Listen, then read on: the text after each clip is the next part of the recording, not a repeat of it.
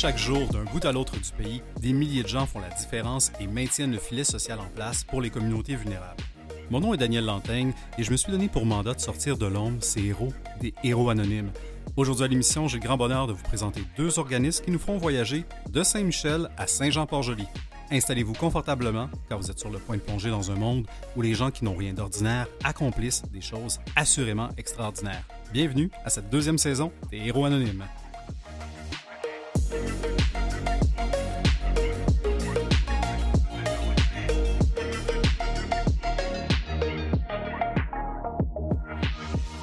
Et bienvenue à cette nouvelle émission des Héros Anonymes. Mon nom est Daniel Lantaigne et j'ai le grand plaisir de recevoir un organisme qui s'appelle la Bibliothèque des jeunes de Montréal. Bon, j'ai dit que je recevais un organisme, ça se dit pas vraiment. Je reçois plutôt deux invités extraordinaires qui travaillent euh, à la fois euh, directement dans la bibliothèque et sur le conseil d'administration. Donc, on a en studio Laurence euh, Savage-Duguay, bonjour. Bonjour. Qui est bibliothécaire en chef, c'est bien ça? Exactement. Excellent, ben, enchanté. Et on a également euh, Bailey Levin, qui est présidente du conseil d'administration. Bonjour. Bonjour, bonjour. Merci, d'être. Ben, merci à vous. Merci d'être présente aujourd'hui. Je vais vous avouer que je ne connaissais pas la Bibliothèque des jeunes de Montréal. Dans ma tête, il y avait des bibliothèques dans des arrondissements, un étage pour les jeunes, un étage pour peut-être les jeunes de cœur, mais qui vont lire d'autres choses. Alors, la Bibliothèque des jeunes de Montréal, j'ai goût, euh, j'ai goût qu'on commence par comprendre déjà ce que c'est parce que quand je me suis rendu sur votre site web, j'ai vu toute l'histoire. Ça date pas d'hier. Ça a bougé. Ça il y a eu beaucoup de, de, succursales, disons, à Montréal. Et puis là, je pense que vous êtes bien atterri dans Saint-Michel. C'est bien ça? Oui, exactement. Ben, donc, allez-y, justement, parlez-nous de cette bibliothèque-là. Oui, oui, ben en fait, euh, il y a beaucoup de gens là, qui pensent qu'on fait partie du, euh, du, réseau municipal, mais non, la Bibliothèque des jeunes de Montréal, c'est un OBNL indépendant. Donc, on est une petite bibliothèque indépendante seulement pour euh, les enfants de 0 à 17 ans. Et puis, euh, oui, la Bibliothèque des jeunes a été fondée en 1929, donc euh, c'est très, euh, c'est très ancien. Vous n'étiez pas là à la fondation? Moi, je j'étais pas présente à la fondation. Non, je pense que ma grand-mère n'était pas née encore. Mais donc, le, le, but, un peu, l'idée, c'était de, d'offrir l'accès à des bibliothèques dans des secteurs de la ville où il n'y avait pas de bibliothèque publique pour les enfants ou pas de service pour les enfants. Donc, c'est comme ça que, ça que ça a évolué. Au fil des temps, on a eu plusieurs succursales. Là, maintenant, on est euh, dans Saint-Michel, où justement la bibliothèque municipale est comme la plus proche, est à plus, plus d'un kilomètre. Donc, c'est pas facile pour un enfant de se rendre euh, après l'école. Donc, c'est ça le service qu'on offre. Effectivement. Fait dans Saint-Michel, pour les gens qui connaissent un peu plus ce quartier, vous êtes dans le centre euh, René Goupil, c'est bien ça? Dans le centre de loisirs René Goupil, oui. Donc 42e puis 9 à peu près? Exactement. Bon, j'ai fait mes recherches. et et je comprends très, très bien l'historique de ce qui a créé et ce qui a amené à créer euh, cette bibliothèque-là. Euh, aujourd'hui, euh, comment vous diriez qu'elle se distingue des autres bibliothèques, par exemple des bibliothèques municipales qui font partie du réseau? En quoi ben, il y a une différence pour un jeune qui rentre chez vous? Oui, ben ça. Premièrement, comme je mentionnais, euh, on essaie quand même de ne pas s'implanter trop près des bibliothèques municipales parce que ça, ça vient un peu, là, on ne veut pas faire de, compétition non plus. Donc, on est dans des quartiers habituellement où l'accès à des bibliothèques est plus difficile. Puis, le, la mission de l'organisme a évolué avec le temps. Fait qu'avec la prolifération des bibliothèques de la ville, on a une, une mission qui reste une mission de bibliothèque, mais de plus en plus éducative aussi, où justement le fait d'être un petit organisme indépendant, ça nous donne beaucoup de liberté pour euh, faire des projets euh, spéciaux, essayer de donner des opportunités d'éducation dans des quartiers. On va souvent dans des quartiers qui sont un petit peu plus défavorisés, fait que donner des opportunités d'éducation qui ne sont pas nécessairement disponibles pour ces enfants-là. Puis vraiment pour être un, local qui se rapproche un peu d'une maison des jeunes, là, où est-ce que nous on est, on est une bibliothèque. c'est pas silencieux dans la bibliothèque, mettons. Là. Il y a du jeu, il y a hmm. des activités à tous les soirs. Les gens ont droit de parler dans votre bibliothèque. ça a changé. Je me, ben, je me rappelle quand j'étais petit, pour moi, la bibliothèque, c'était, c'était à la limite uniquement un lieu transactionnel. J'avais besoin mhm. d'un livre ou je voulais en emprunter un, j'allais le chercher, je repartais chez nous, je le ramenais avant la petite date qui était tampée sur le carton. Clairement, ça ne me rajeunit pas, on n'est plus là. Euh, les bibliothèques, incluant la bibliothèque euh, des jeunes de Montréal, je comprends qu'on est dans un environnement où, ben, justement, ça devient un milieu de vie. Vous disiez pas loin d'une maison des jeunes. Euh, concrètement, qu'est-ce qui se passe d'autre qu'évidemment le livre, que j'imagine est quand même un point, assez central? Euh, les jeunes peuvent expérimenter quoi dans cette bibliothèque-là? Euh, oui, ben nous, dans le fond, c'est ça. On a dans notre petit local, on est ouvert à tous les soirs, euh, tous les soirs de semaine jusqu'à 18h, sauf le lundi. Mais, puis donc, on a des ordinateurs, on a des jeux de société. souvent, les soirs réguliers de semaine, les jeunes viennent on, ils jouent à l'ordinateur, il y a des rotations. Puis nous, on joue à des jeux de société avec les enfants. On peut un peu les, les aider dans leurs devoirs. on, puis on a des soirées avec des activités un petit peu plus spécifiques. Comme par exemple, on a un club scientifique, donc on fait des expériences avec les enfants, on fait oh. des bricolages, des choses comme ça. Ça, c'est une soirée normale. Ben quand même quand même, l'offre est vraiment loin de, de, ce que je peux penser d'une bibliothèque, euh, ou en tout cas, du moins ce que je pensais à l'époque de ce qu'était mm-hmm. une bibliothèque. Euh, dites-moi, Bailey, vous êtes, euh, vous êtes présidente du conseil d'administration. Oui. Qu'est-ce qui vous a interpellé pour se joindre à ce conseil d'administration-là? Ah, ben, j'adore la cause. en premier lieu, j'ai toujours adoré lire et de m'épanouir à travers l'éducation en général. Puis, tu une autre chose qui distingue la bibliothèque d'une bibliothèque disons, traditionnel, c'est que oui, on a plein de livres, oui, on a plein d'activités, mais, mais notre but, c'est vraiment de, d'aider les jeunes à trouver quelque chose qui s'intéresse dans le monde, puis s'épanouir à partir de ça. Donc, apprendre à, jouer, euh, s'intéresser dans la science ou dans le physique ou dans l'art ou dans l'histoire à partir d'un BD ou un jeu de société. Donc, euh, moi, j'ai toujours eu cette réflexe-là dans ma propre vie. J'ai, grandi en, toujours lisant des, romans et euh, je trouve que c'est super important. On, joue également un rôle euh, d'égalité dans la société, si je peux bien le dire. Saint-Michel, c'est un quartier moins, moins nanti. On a beaucoup de, familles monoparentales, on a beaucoup de nouveaux arrivants. On ne sait pas d'où viendra le prochain Einstein. Il pourrait très bien venir de Saint-Michel. Faut juste qu'on lui donne ou qu'on la donne euh, l'opportunité de s'intéresser à quelque chose plus grand que euh, ce qu'il ce apprend à l'école, mettons. Pas, que les écoles sont pas importantes, évidemment, c'est nos partenaires euh, clés dans, dans, la scolarisation de la société, mais, mais, mais encore, jouer et apprendre en jouant, c'est super important pour nous. Ben oui, certainement. Euh, j'en doute pas. Puis euh, ça, ça permet que le livre devienne un instrument à travers tout ça. Puis ça, vient rééquilibrer probablement là, euh, une fracture qui pourrait avoir soit en différents quartiers ou même, même dans des familles ou avec des nouveaux arrivants aussi. Bon, c'est pas tout le monde dans la famille qui parle, qui parle le français lorsqu'ils arrivent avec, avec le nombre de classes d'accueil, entre autres, que dans Saint-Michel, Montréal-Nord et, et, tout le coin. Exactement pour les gens qui nous écoutent, se demandent, ça fait quoi une présidente de conseil d'administration d'une bibliothèque des jeunes de Montréal? Euh, parce que, bon, on, sait bien que chaque OBNL, par défaut, a un conseil d'administration, donc il y a de la gouvernance, on s'assure évidemment qu'on prend les meilleurs choix, les meilleures décisions, on gère bien les finances. Est-ce qu'il y a quelque chose de particulier lorsqu'on siège sur un CA d'une bibliothèque? Euh, ben, c'est tout ce que vous venez de, de décrire, c'est sûr. Euh, Laurence et moi travaillons euh, étroitement ensemble pour. Moi, j'ai pas de, compétences en, en, bibliothéconomie, donc je suis vraiment là pour l'épauler dans sa travail, dans son quotidien. Euh, tu sais, oui, la gouvernance, oui, les finances, euh, euh, le fundraising, la stratégie générale, mais c'est Laurence, notre, notre capitaine de, de bord. Ah, voilà. Et une bibliothécaire en chef, je trouve ça extraordinaire comme titre, j'aime vraiment ça. en gros, vous faites quoi? Vous, de votre quotidien? Parce que vous êtes sûrement une, équipe aussi, vous êtes probablement pas toute seule. Oui, non, c'est ça. On est une équipe, mais on est quand même une petite équipe. Fait qu'à la bibliothèque, on est trois bibliothécaires permanentes. Puis on a là, après ça des animatrices, des aides bibliothécaires qui viennent nous aider, des stagiaires. Mais, euh, mais donc trois bibliothécaires. Puis on travaille les trois vraiment en collaboration. Donc moi, j'ai comme le titre de bibliothécaire en chef, mais vraiment euh, c'est la, collaboration, puis on, fait à peu près tout. Donc, comme je disais, vu qu'on n'est pas dans le réseau, on a beaucoup de liberté. Fait qu'on décide quel livre acheter, on fait les commandes, on décide quel programme on va faire. Euh, on prépare donc euh, la programmation, les relations avec les partenaires. Puis moi, mon rôle, c'est un peu comme de, de, chapeauter tout ça, mais il y a aussi vraiment beaucoup de travail qui se fait sur le terrain. Donc, même si j'ai un, titre de chef, euh, il faut quand même que. Une grosse partie de mon travail, c'est de jouer avec les enfants, d'animer des activités. Puis. Euh, Même si vous avez un titre de chef, vous n'êtes pas dans votre tour d'ivoire, Non, dans le centre des loisirs, René Goupil. Vous êtes, Exactement. vous êtes dans le terrain. On est sur le terrain quand même. Voilà. J'ai remarqué que votre nom avait un nom bilingue, donc j'imagine que vous avez une offre de livres peut-être aussi en anglais ou euh, Oui. c'est, l'historique qui, qui traîne depuis, depuis le début des années 1900? là? Non, ben, du, du fait de l'historique, effectivement, là, comme on a un, un historique qui était plus même anglophone à la Ben base, oui. fait que c'est vraiment très bilingue. Mais jusqu'à récemment, on avait une, une succursale dans le quartier Peter McGill qui est beaucoup anglophone, puis on offre encore des services là-bas euh, des fois. Mais on, on s'assure de maintenir une offre de livres bilingues et d'activités bilingues à la bibliothèque. Honnêtement, Saint-Michel, euh, c'est, je vous dirais, là, notre clientèle est 90% francophone, Ouais.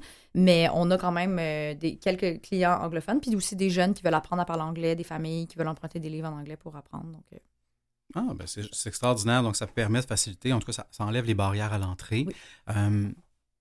Saint-Michel est un quartier qui change, qui évolue. On a reçu dans la première saison euh, le Centre La Salien, avec Ah. lequel on a, eu, on a eu la chance de parler pour, pour avoir un bon portrait aussi de la réalité de Saint-Michel. Qu'est-ce que vous avez vu dans les dernières années comme changement? Est-ce que les jeunes, il y a quelques années, c'est les mêmes jeunes qu'aujourd'hui? Euh, puis, je veux dire, des fois, c'est pas propre à Saint-Michel. Les jeunes évoluent, les Mhm. intérêts changent aussi avec le temps. Comment est-ce que vous naviguez à travers ces différents changements-là qui doivent être quand même, euh, quand même prenants? là?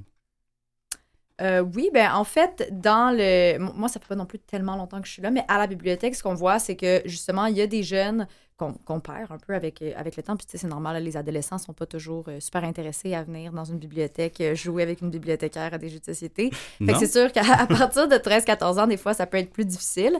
Mais on a justement quand même beaucoup d'enfants, de jeunes qui restent à la bibliothèque, même en vieillissant. Nous, ce qu'on essaie de faire, c'est qu'on, pour les adolescents, on fait plus des, euh, des initiatives de comme entrer sur le domaine de l'emploi. Fait quand on embauche, on essaie d'embaucher des jeunes qui venaient à la bibliothèque avant. Euh, mais on fait des stages avec ou du bénévolat pour les adolescents qui veulent se faire de l'expérience. Puis euh, les enfants qui viennent à la bibliothèque, on, on- on a toujours, bon, ça, il y a une rotation, mais on a comme une espèce de petit euh, noyau d'à peu près une quinzaine d'enfants qu'on voit presque à tous les jours. Puis ces enfants-là, souvent, ils, ils gardent un contact au, euh, au fil des années. Fait que ça, c'est, euh, c'est vraiment valorisant. Vraiment, c'est précieux. Puis vous, avez-vous vous, des changements euh, de votre œil de président du conseil? Ouais, ben peut-être plus dans l'offre de services que, que nous avons avec le temps, et c'est c'est pas euh, c'est pas unique à nous nécessairement, mais euh, la valorisation des BD, par exemple, l'utilisation euh, de la technologie, les, euh, les programmes STEM et STEAM euh, pour intégrer l'intelligence artificielle également. Tout ça qui n'était pas vraiment au rendez-vous il y a peut-être dix ans. C'est vraiment quelque chose que, que- à- à- auquel intéresse euh, les jeunes, puis on essaie vraiment de l'intégrer dans notre, euh, dans notre programmation à tous les jours. Puis vous avez fait référence à ce terme, là, puis je, je pense que c'est sciences, technologie, engineering pour euh, ingénieurs et mathématiques, c'est ça? Hein? Oui, oui. Euh, parfait. Juste, pour, juste pour les gens, parce qu'effectivement, il y a eu beaucoup, euh, beaucoup d'emphase mis là-dessus, notamment les femmes dans, ces domaines-là, euh, pour, euh, pour siéger sur un conseil d'un musée, notamment où, où, ces notions-là sont hyper importantes. Saint-Michel est un quartier qui bouge énormément. La littérature aussi a dû changer. Ce que je lisais à l'époque probablement pas ce que je lis aujourd'hui. Mon, mon fils de, de bientôt 7 ans ne tripe que sur des mangas, puis on essaie de trouver des mangas d'un âge approprié, Oui. ce, qui est, ce qui est des fois un petit défi. Euh, je trouve ça fascinant euh, de voir euh, aussi l'histoire de votre bibliothèque, parce que je pense que c'était la première bibliothèque pour enfants gratuite pour les enfants anglophones et francophones à Montréal au moment où c'était créé, donc une mission extraordinaire. Si vous voulez bien, on prend une courte pause. On va écouter un petit extrait d'ailleurs qui parle de votre bibliothèque, tiens donc, puis on continue la conversation après.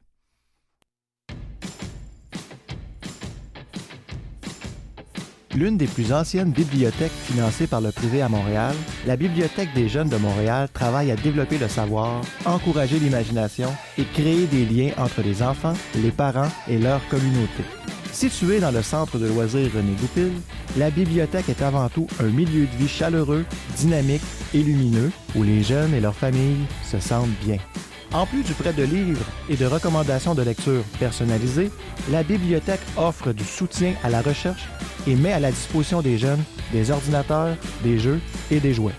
En termes d'activité, les heures du compte permettent de stimuler l'imagination et le langage. Chaque semaine, nos animateurs offrent des ateliers inventifs de sciences et d'échecs.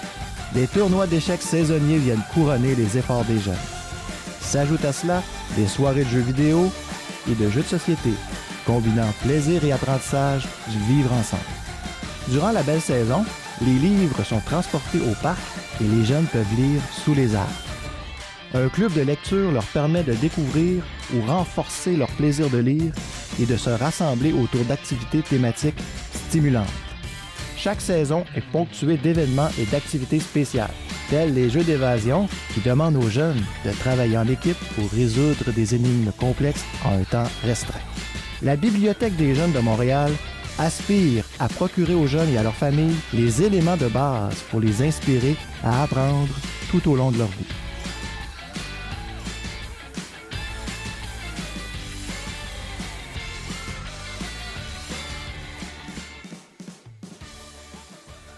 Et vous êtes de retour à l'émission Les Héros Anonymes. On est avec Laurence Savage-Duguay et Bailey Levin de Bibliothèque des jeunes de Montréal.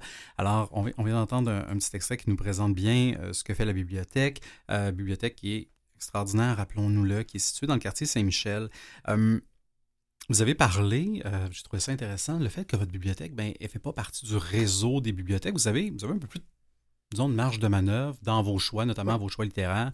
quand vous opérez cette bibliothèque-là, quelle est la différence entre en opérer une d'une ville, d'un arrondissement, puis opérer euh, une bibliothèque qui est un OBNL, j'imagine qu'il y a un petit bout qui est financier, mais outre ça, est-ce qu'il y a d'autres différences? Euh, oui, ben c'est ça. Comme je mentionnais, vu à, la ville, il y, a, beaucoup de. Puis là, j'ai dit ça, j'ai jamais travaillé à la ville de Montréal, mais il y a, beaucoup de, bureaucratie, je dirais. Fait qu'il y, a des, il y a des protocoles, les décisions doivent se prendre, il euh, faut que ça passe par plusieurs instances pour que ça soit approuvé.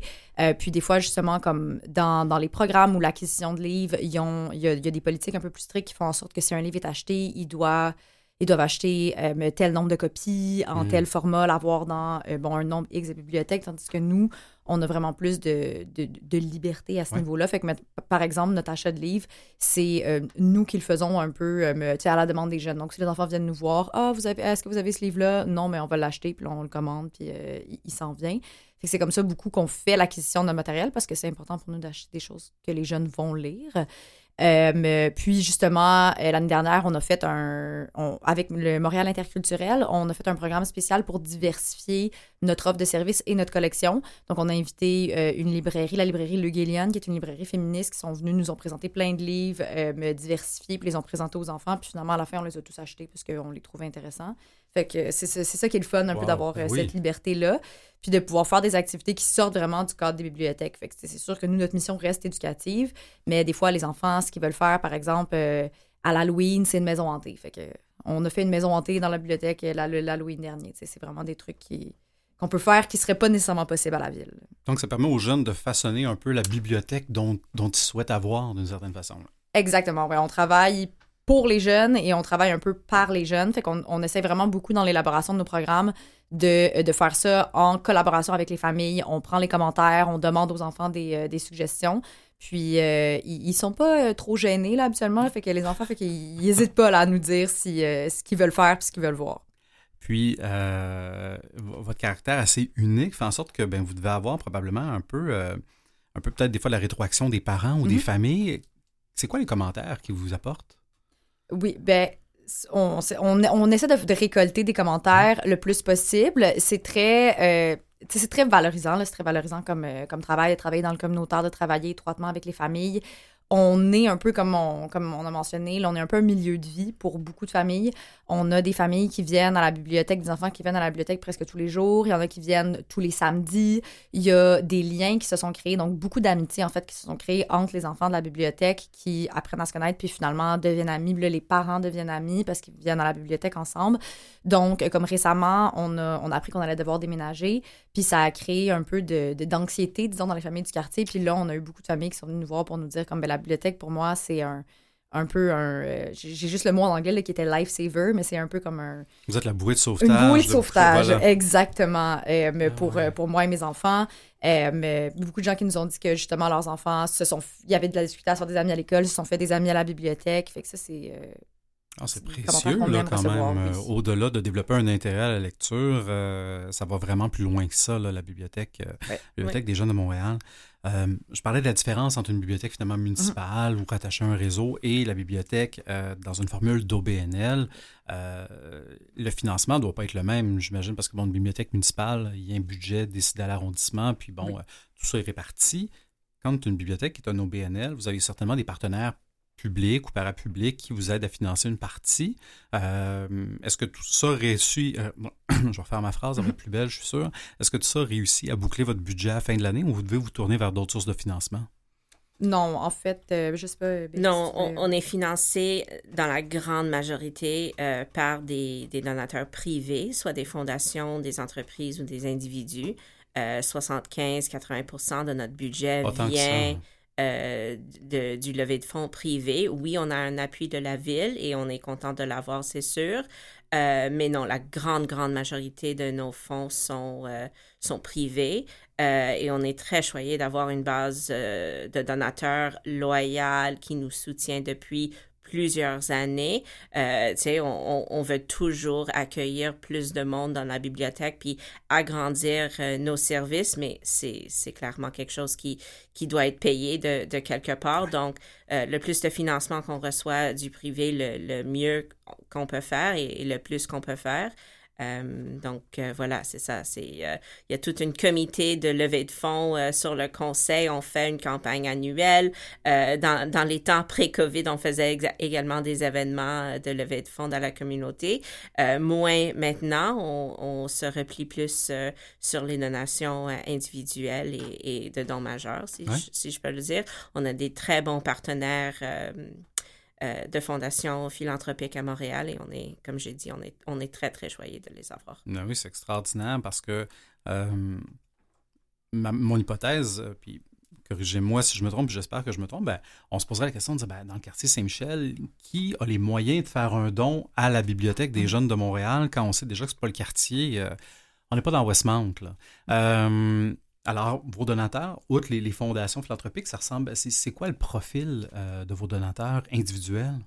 Bien, parce que la bibliothèque a une belle histoire de plus de 90 ans. On, a déjà opéré dans, comme euh, Laurent disait, dans euh, dans le Peter McGill, qui est plus au centre-ville. On était aussi euh, à la Petite Bourgogne.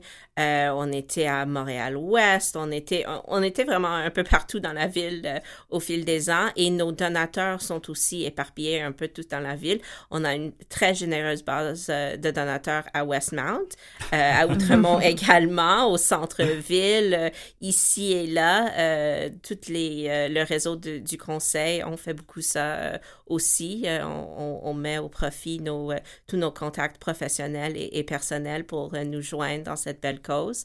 Euh, donc, c'est ça, c'est vraiment, c'est très, très varié. Et tout comme un, don de 10 dollars par année nous aide à acheter des livres, des dons de, de 1000 ou de 10 000 dollars nous permet aussi de faire des, des choses extraordinaires. Donc, les, les, plus petits dons, les plus grands dons sont tous très, très appréciés par notre organisation. Bien, certainement, on, remercie vos, vos fidèles donatrices et donateurs qui, qui, vous permettent de, réaliser votre mission. Et, et clairement, vous, devez accomplir quelque chose d'extraordinaire pour que quelqu'un qui habite dans l'autre bout de la ville ait quand même envie de soutenir votre mission.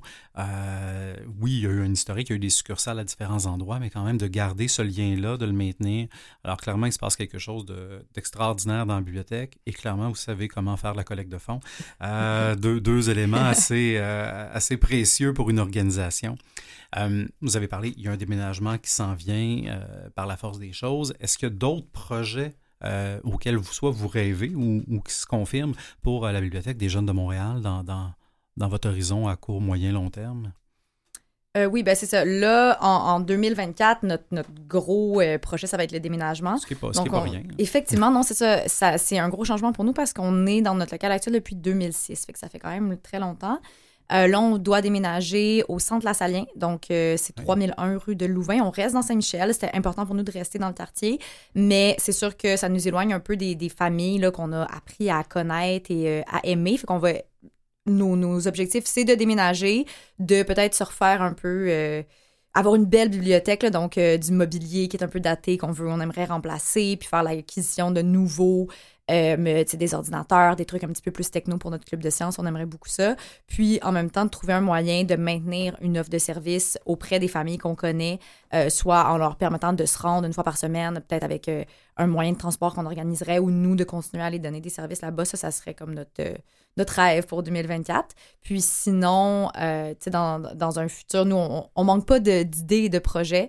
Donc, on, si on avait plus, plus de moyens, on voudrait étendre les heures d'ouverture de la bibliothèque parce que là, c'est sûr qu'à trois bibliothécaires, on ne peut pas être ouvert 7 jours sur 7 alors que c'est ce qu'on aimerait. Euh, faire des activités plus à l'extérieur de la bibliothèque, donc hors les murs, aller rencontrer les gens, aller dans les écoles, aller dans différents quartiers de Montréal, parce que bien qu'on est à Saint-Michel puis que c'est notre priorité, la bibliothèque des jeunes, à la base, c'est fondée pour tous les enfants de la ville. Donc, on aimerait ça rendre des, services dans d'autres quartiers aussi, comme à Montréal-Nord ou euh, à Pointe-aux-Trembles, où la bibliothèque, il peut être loin aussi pour certains enfants. Euh, puis même ouvrir d'autres succursales si, euh, si c'était possible. Puis après ça, ben là, si on avait... Euh, on parle toujours de notre imprimante 3D qu'on va acheter quand on va avoir notre, oh! notre gros don. Donc c'est sûr qu'après ça, on a plein d'idées pour, pour des projets avec les enfants, mais ça, ce sont nos rêves. Ben, ce sont des rêves que je vous souhaite qui se réalisent certainement. Je pense qu'au bénéfice autant des jeunes, des familles, de la communauté, il y, a énormément d'avantages à ce que votre bibliothèque soit en bonne santé. ça rayonne après ça sur toute la société. On se demande toujours, évidemment, quand on reçoit les organismes, comment on peut vous aider concrètement, comment on peut vous aider sans vous nuire aussi, des fois, c'est la, question qu'on se pose. Euh, quelqu'un qui est interpellé par votre cause, qui trouve ça extraordinaire, a le goût de vous soutenir, qu'est-ce qu'il peut faire? Et c'est quoi le meilleur moyen aussi de vous aider? Oui. Ah, ben, c'est sûr que euh, le, meilleur moyen, c'est par un, don euh, à la bibliothèque. Donc, euh, on a un site internet qui est le www.mcl-bgm.ca. Puis sur notre site, euh, donc les gens peuvent voir, c'est là qu'on affiche toutes nos activités. Fait que si les gens veulent, euh, sont intéressés à participer en fait à nos activités, ça peut nous aider aussi ou à, passer le mot parce que on, on, fait ça bien sûr pour que le plus de familles possible puissent en profiter. Puis souvent, on n'a pas vraiment de limite de gens qui peuvent se présenter.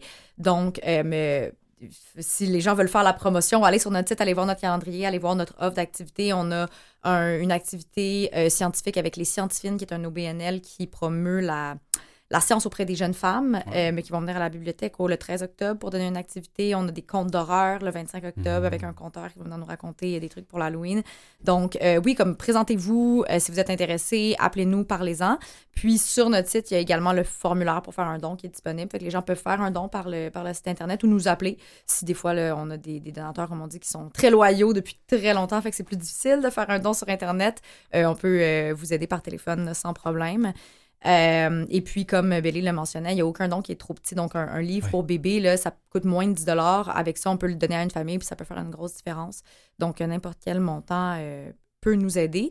Puis sinon, nous, on travaille beaucoup avec euh, des, des, fondations aussi. Donc, si justement, il y a des gens qui travaillent pour des fondations ou qui connaissent des fondations qui pourraient être intéressés à nous appuyer, euh, je les invite aussi à communiquer euh, avec moi. Ça va me faire plaisir de parler de nos services puis de voir ce qu'on peut Excellent. Ben, L'appel est lancé. Pour vous joindre par téléphone, c'est le 514-276-7309. Merci beaucoup, Laurence. Et Béli, c'est un très grand plaisir. Le temps passe hyper vite. On a appris beaucoup sur votre organisation qui est extraordinaire.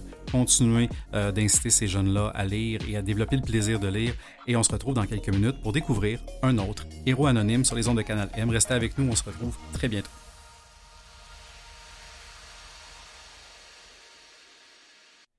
Vous écoutez Les héros anonymes avec Daniel Lantaigne si vous saviez comment j'aime cette voix lorsqu'elle m'introduit. Alors, on poursuit l'émission Les Héros Anonymes. On a le grand plaisir de le faire. Et je disais tantôt qu'on allait voyager dans l'émission. En première partie, on était dans le quartier Saint-Michel. Et là, vous allez voir, on fait un peu de route. On se rend à Saint-Jean-Port-Joli avec euh, Hélène Caron, qui est directrice, fondatrice, institutrice euh, du Centre d'équithérapie La Remontée. Bonjour, Mme Caron. Bonjour. Bonjour, merci de vous joindre à nous. Très heureux de, de vous découvrir, vous, et de découvrir votre organisation également. Bien, merci. C'est moi qui, euh, qui, suis heureuse euh, de, que vous nous offriez cette euh, opportunité-là. Ben, écoutez, j'ai été très, très heureux de découvrir votre organisation. Là, on, on, a vendu le punch un peu, on a parlé du centre d'équithérapie. Donc, équithérapie, il y a un mot qui ressemble à l'équitation, puis un mot qui ressemble à de la thérapie. avant que je me fourvoie, parlez-nous parlez donc, pardon, de cet organisme-là que je crois que vous avez mis sur pied d'ailleurs.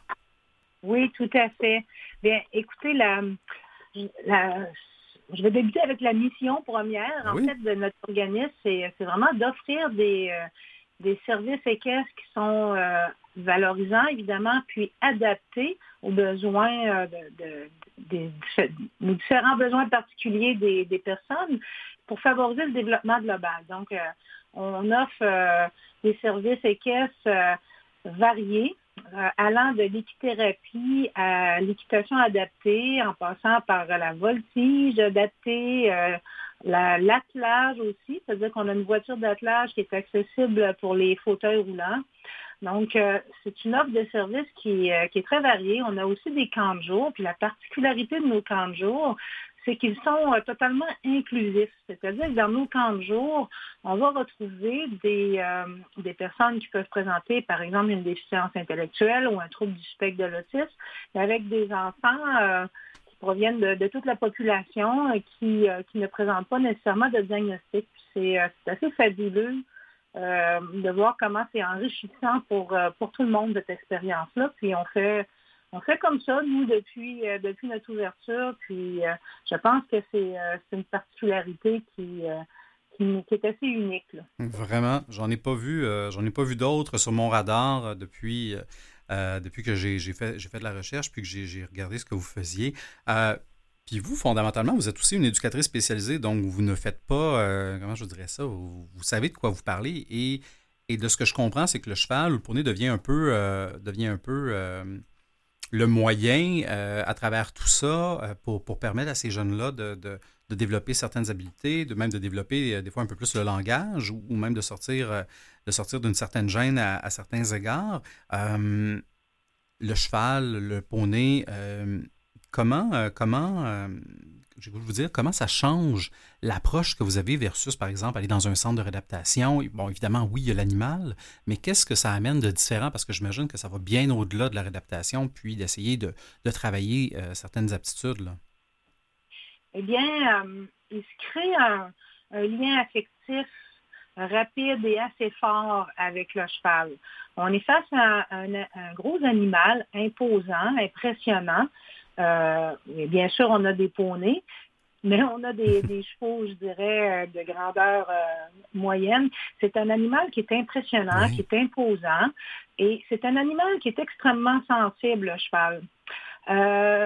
si le cheval a, survécu à travers le temps, c'est grâce à sa grande sensibilité, tous ses sens qui sont en éveil, puis à sa grande capacité d'adaptation.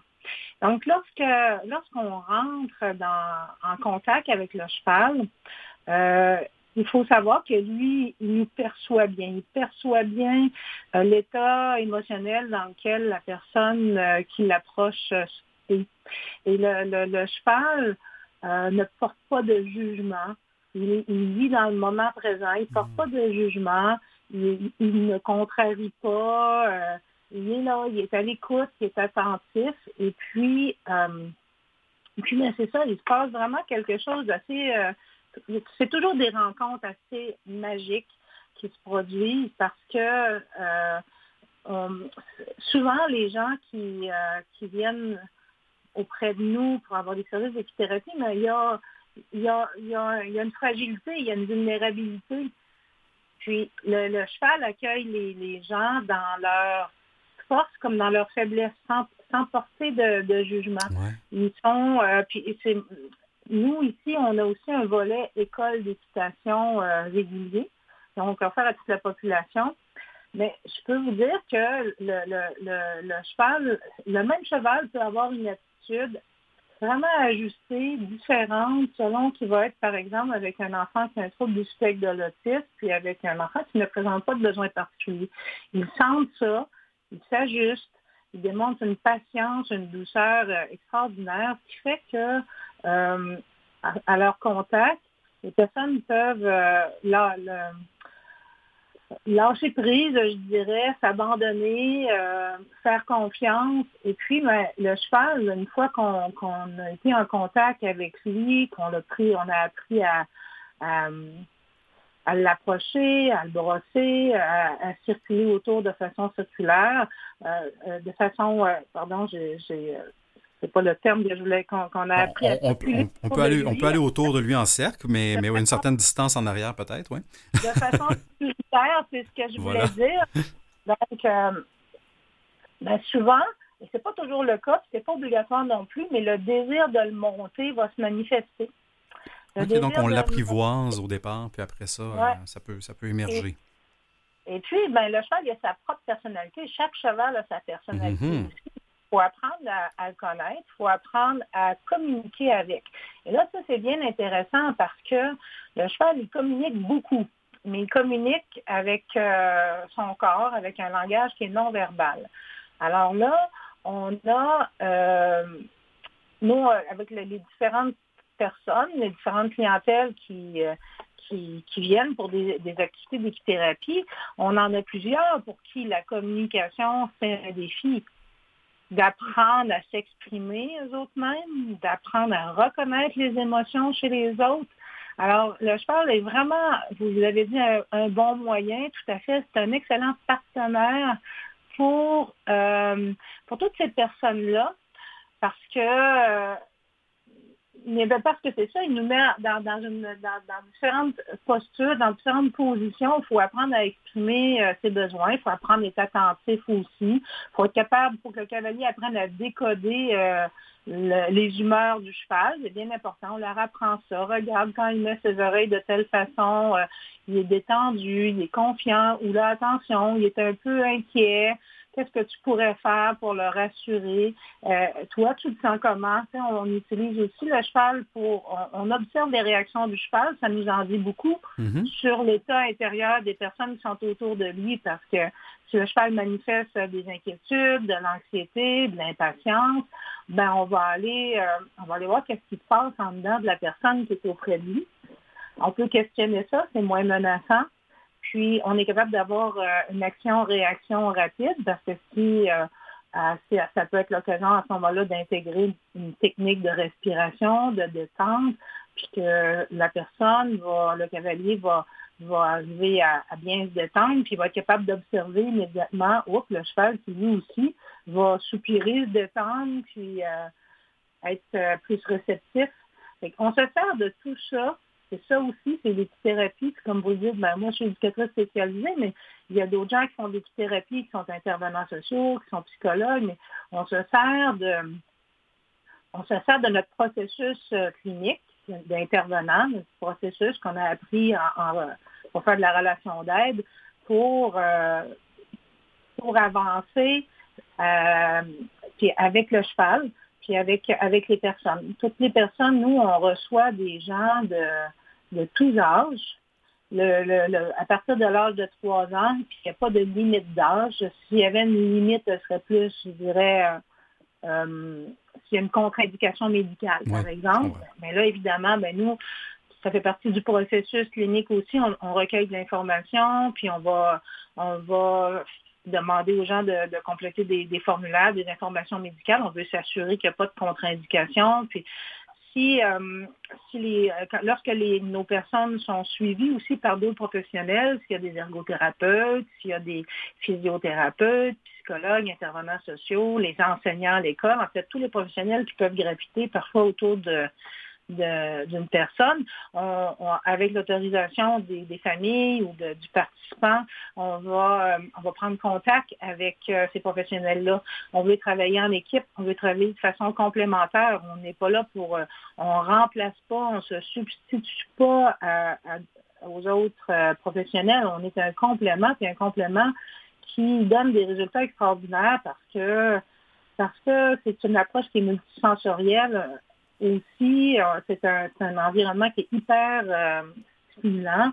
Puis on a cette capacité d'adaptation-là, je pense, qui fait notre force. C'est vraiment de euh, d'accueillir chaque chaque personne, puis de la de, de, monter un programme vraiment individualisé selon ses selon ses besoins.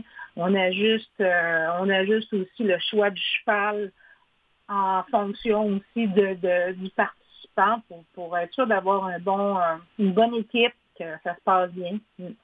Ben, ben j'en doute pas. Et, euh, j'imagine aussi, ben, il y a le cheval, mais je, pense aux intervenants, vous aviez parlé entre autres en travail social, euh, en psychologie, en éducation spécialisée, parce que quand vous faites l'intervention en équithérapie, bon, évidemment, vous avez, vous avez le, cavalier, la cavalière qui, qui, est là, qui fait partie de l'intervention. Il y a le cheval. Ça ne doit pas être n'importe qui qui est capable autant de de, faire l'intervention clinique, mais en même temps d'être très sensible aux réactions du cheval pour être sûr que tout ça se passe bien. Ça doit, euh, c'est pas n'importe qui qui peut lever la main, j'imagine, puis arriver chez vous et, euh, naviguer dans, ces eaux-là.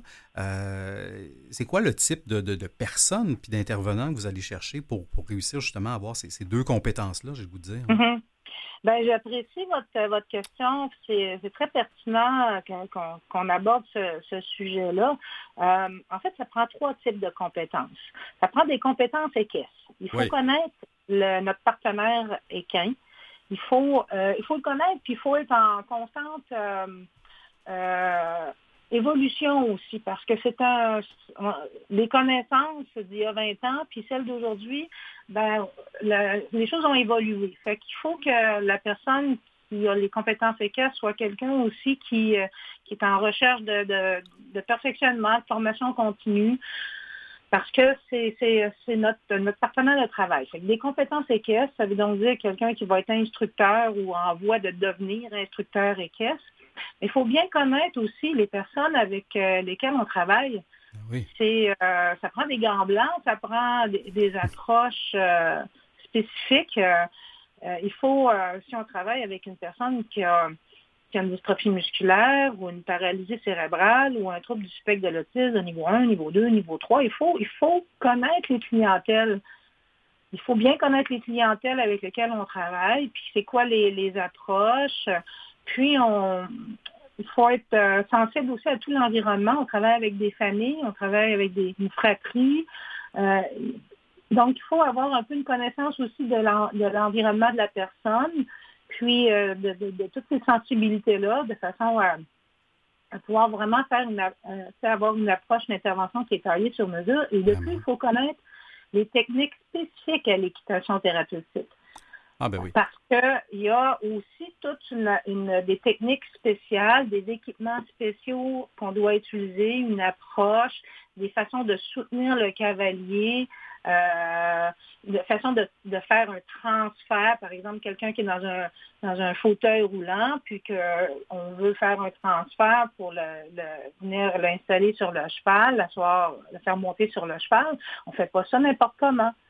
Et puis, on ne fait pas ça tout seul non plus. Ça prend une équipe. Puis l'équipe, ben, règle générale, on a, c'est des bénévoles qu'on recrute euh, et qu'on forme, euh, à moins d'avoir vraiment vraiment un financement intéressant, mais souvent, on est, on, c'est difficile de pouvoir payer rémunérer à la juste valeur tous les gens qui ah, ont, de, qui ont besoin pour nous aider à, actualiser une activité comme ça. C'est intéressant, ça.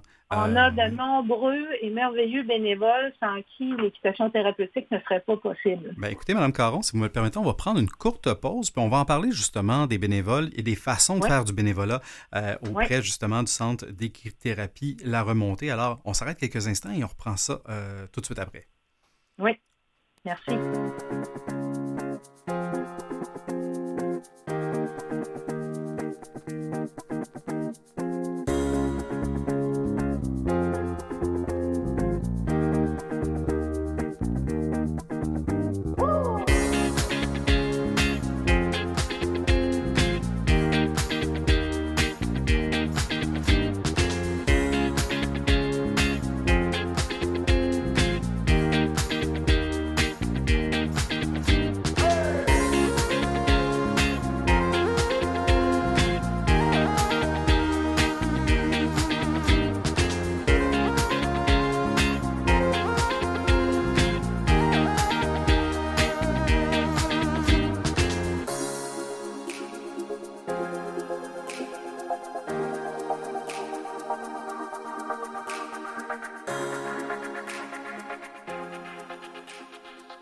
Vous êtes de, retour pardon, à l'émission Les Héros Anonymes avec euh, Hélène Caron, directrice, fondatrice, institutrice euh, du Centre d'équithérapie La Remontée qui est situé euh, à Saint-Jean-Port-Joli. Donc, Saint-Jean-Port-Joli, d'ailleurs, à peu près à une heure de Lévis, je me trompe pas? Oui, tout à fait, exactement. On est sur le on est sur la côte du sud, sur le bord du fleuve. Le, centre La Remontée est situé vraiment le, long du fleuve sur la route 132 au tout début du village de Saint-Jean-Port-Joli. Euh, on reçoit de la, clientèle, de la clientèle d'un peu partout. On a même des gens qui nous arrivent de France pour des séjours.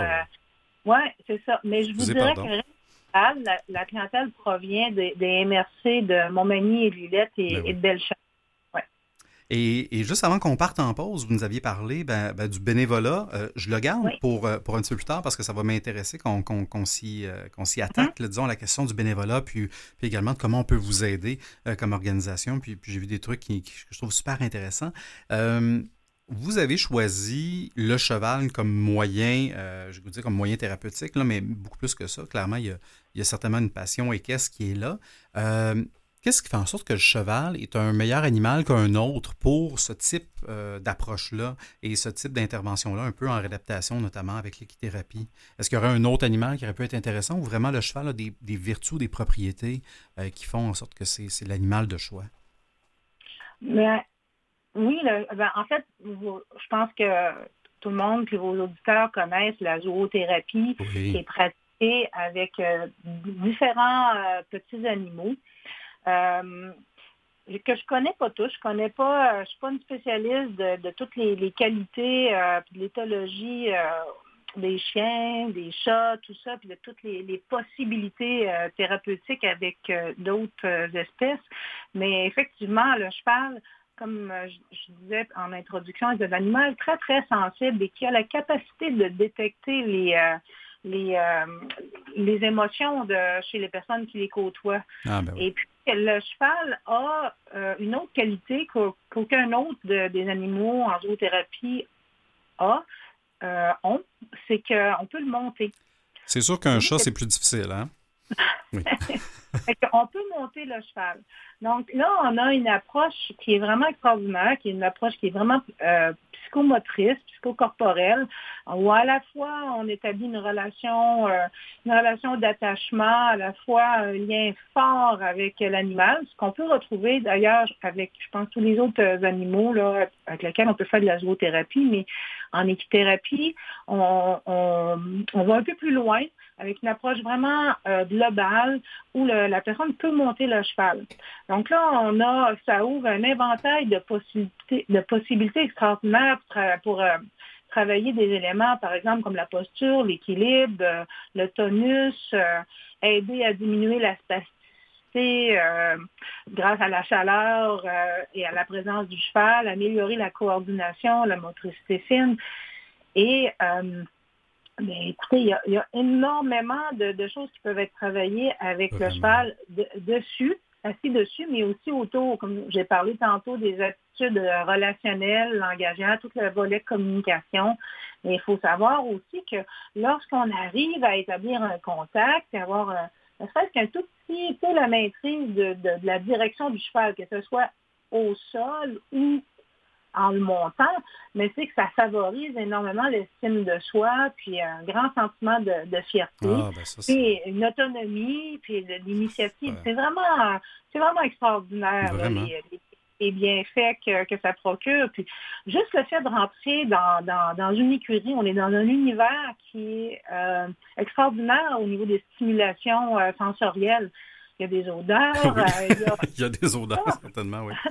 Et oui, puis le mouvement du cheval, le fait de le toucher, de le caresser, sa chaleur, ses, réactions. Puis le cheval, il est réactif, il va venir poser sa, grosse tête, il va venir se coller, il cherche aussi le contact euh, en général. Ah oui, définitivement. C'est un, animal extraordinaire pour, euh, pour avoir fait de l'équitation à, différents, à différents niveaux. Euh, vous avez parlé un peu de votre clientèle en début, j'aimerais ça qu'on y revienne. Euh, bon, oui, il y a des gens qui, sont qui, vivent avec une déficience physique, intellectuelle, un trouble sur le spectre de l'autisme. Euh, vous avez probablement des, enfants ou même des adultes qui sont en situation de polyhandicap, donc qui combinent différents éléments. Euh, est-ce, que, vous avez une clientèle type ou, ou, une certaine sorte de situation qui arrive plus souvent que d'autres où les gens se tournent naturellement vers, vers l'équithérapie? En fait, ça fait partie aussi de, je dirais, de, nos défis de bien faire connaître. Je dirais que naturellement, on retrouve une clientèle ici. Euh, c'est bien connu, je pense maintenant, qu'on offre des services aux personnes qui ont une déficience physique, une déficience ou une déficience intellectuelle ou euh, un trouble du spectre de l'autisme.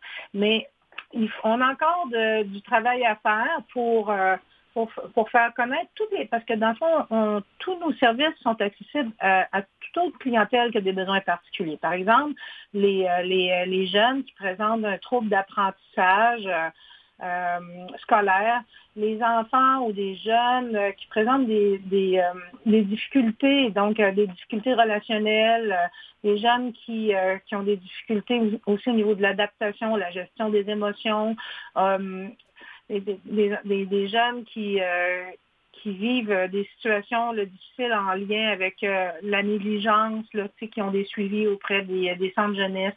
On retrouve aussi, on, a, on, a, on reçoit tous ces clients-là, mais il faut encore faire, faire connaître ça. Et puis, les jeunes qui présentent des problèmes, les jeunes et les adultes, parce que je parle souvent des jeunes, c'est, comme je vous dis, il n'y a pas de. Il n'y avait pas d'âge, mais oui, voilà les, personnes qui présentent euh, des problèmes de santé mentale, que ce soit chez les enfants ou chez des adultes, par exemple la schizophrénie. Euh, on a eu beaucoup d'adolescents depuis la fin de la pandémie avec des problèmes d'anxiété importants. Ça a laissé des, traces. On, a vu beaucoup de détresse. On peut être travailler avec des personnes qui ont eu un accident cérébral euh, vasculaire, puis on a des personnes âgées aussi. C'est très intéressant ce qu'on fait avec les personnes âgées euh, qui présentent euh, ou pas des troubles cognitifs parce que le contact avec le cheval, ça stimule des émotions positives, ça, il aide à apaiser, contribuer à, contribue à diminuer l'anxiété, ça aide à réduire l'isolement, puis créer des liens valorisants.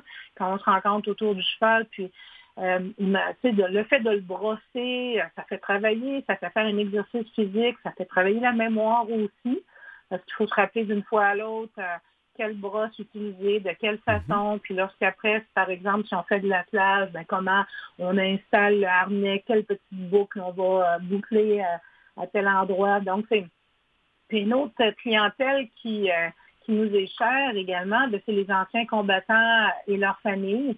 Donc, euh, c'est toutes ces personnes-là euh, qu'on aime accueillir, puis qu'on souhaite qu'ils connaissent bien ce, qu'on fait, puis qu'ils n'hésitent pas à, venir euh, à notre rencontre. Là.